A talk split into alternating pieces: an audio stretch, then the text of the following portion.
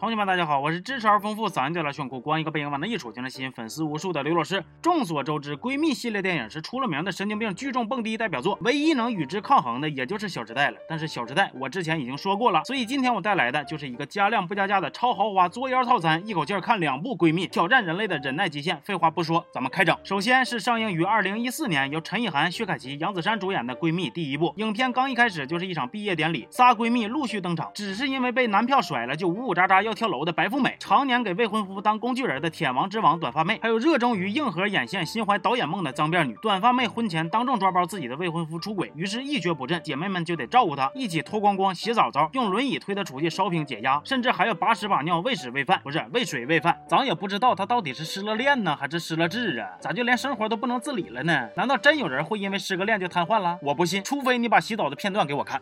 为了加快短发妹走出阴影的速度，白富美传了一个帅哥局。结果短发妹喝多了，走错包厢，还遇见了一个老实人。耍酒疯又赶上下雨，老实人照顾了她一下，她就特别感动。没想到在我最难过的时候，对我最好的人，竟然是一个陌生人。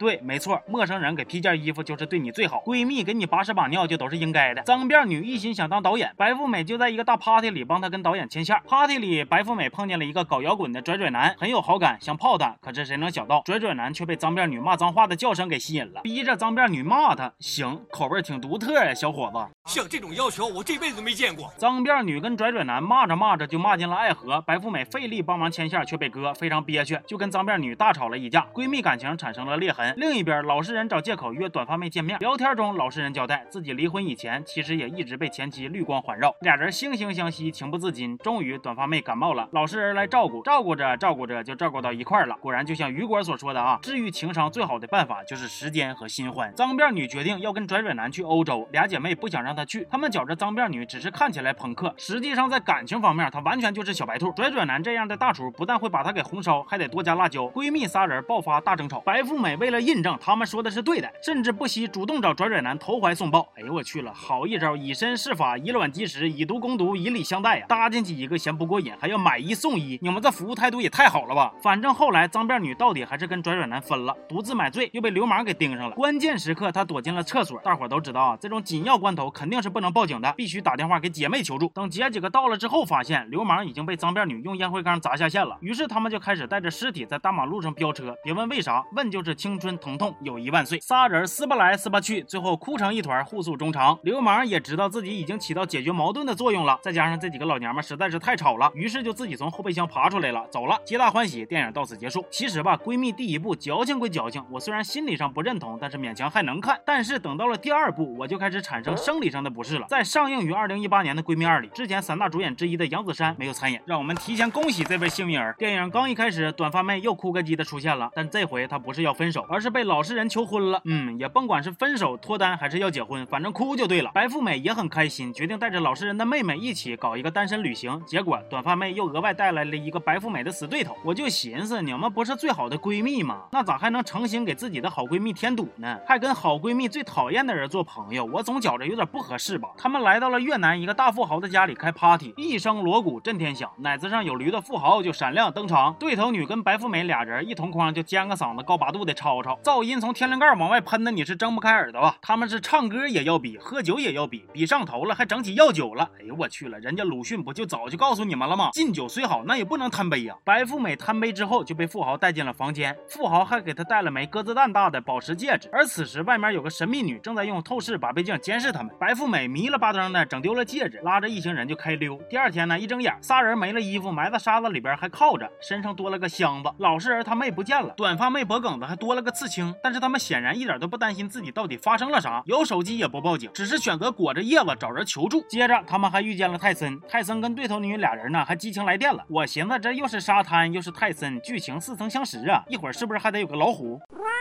告辞。富豪发现戒指丢了，保险柜也被撬了，就开始派人追他们。他们是开完车开船，期间还假扮了一会儿当地人，躲开追踪之后的对头女还跟泰森恶了巴心的 cos 了一把太阳的后裔。我瞅你们呐，不像太阳的后裔，你们像太阳的后庭。接着他们收到神秘女打来的电话，要他们一天之内花光一箱子金条。我之前见过不会赚钱的，第一次看见这花钱都花不明白的。好不容易知道去商场了，还被富豪的女助理骗了。就这地标式的嘴型，你们说你们认不出来，谁信呢？助理假扮成收银，让他们去买。船，说等他们到了船上就瓮中捉鳖。姐姐呀，求求你直接抓了他们行不行啊？我是真看不下去了。接着他们逃脱了抓捕，被带到了警局。对，终于有警察了。可是警察却说他们制服了一个通缉犯，那又是咋回事呢？原来他们仨从富豪家开溜之后，去了一家牛郎店，打趴了所有牛郎，包括路过的劫犯。看着没有，能拎着一箱子金条摇哪乱跑的体格子，那就是不一样啊！有健身计划的同学们学会了吗？完了，短发妹脖梗子纹身的罪魁祸首也找到了，是一个非常一言难尽的男人。短发妹误以为自己跟这个一言难尽的男人一言难尽了，当场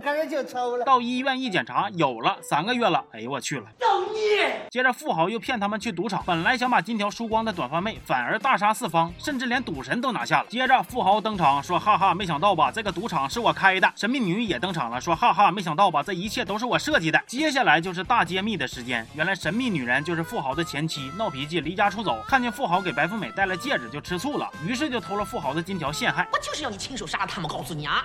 所以我才偷了你所有的金条放到他们手上，我要他们花光你所有的金条，好让你生香。短发妹其实跟一言难尽男没发生啥，那只是个纹身师，纹身上的字儿也是老实人的名字。老实人他妹当天晚上被拉来当魔术表演志愿者，然后就关在地下室了。钻戒也找着了，是白富美给拉出来的。行啊，也算是彻底开眼了。最后三个女的用高空跳伞的方式空降婚礼现场，对头女跟泰森激情相爱，短发妹跟只能露后脑勺的老实人正式结婚。全片到这儿也终于终于终于结束了啊！总之，闺蜜系列电影啊，就是一场好几个小时的人间迷惑行为大赏。之所以闺蜜这个词儿现在变得如此乌烟瘴气儿呢，就是被你们这些人给闹的。而且说了，你们估计都不敢相信，就这部电影啊，最后居然还好意思强行升华到女权问题上。短发妹说，作为女性，总是承受着多方面的压力，种种枷锁，让他们都不知道自己想要啥。而她在经历了这些之后呢，才彻底读懂自己的爱情和友谊。哎呦我去了，我求求你们几个可别代表女性了，给女同胞留条活路吧，别说的好像女性都必须像你们这么能作似的，埋汰谁呢？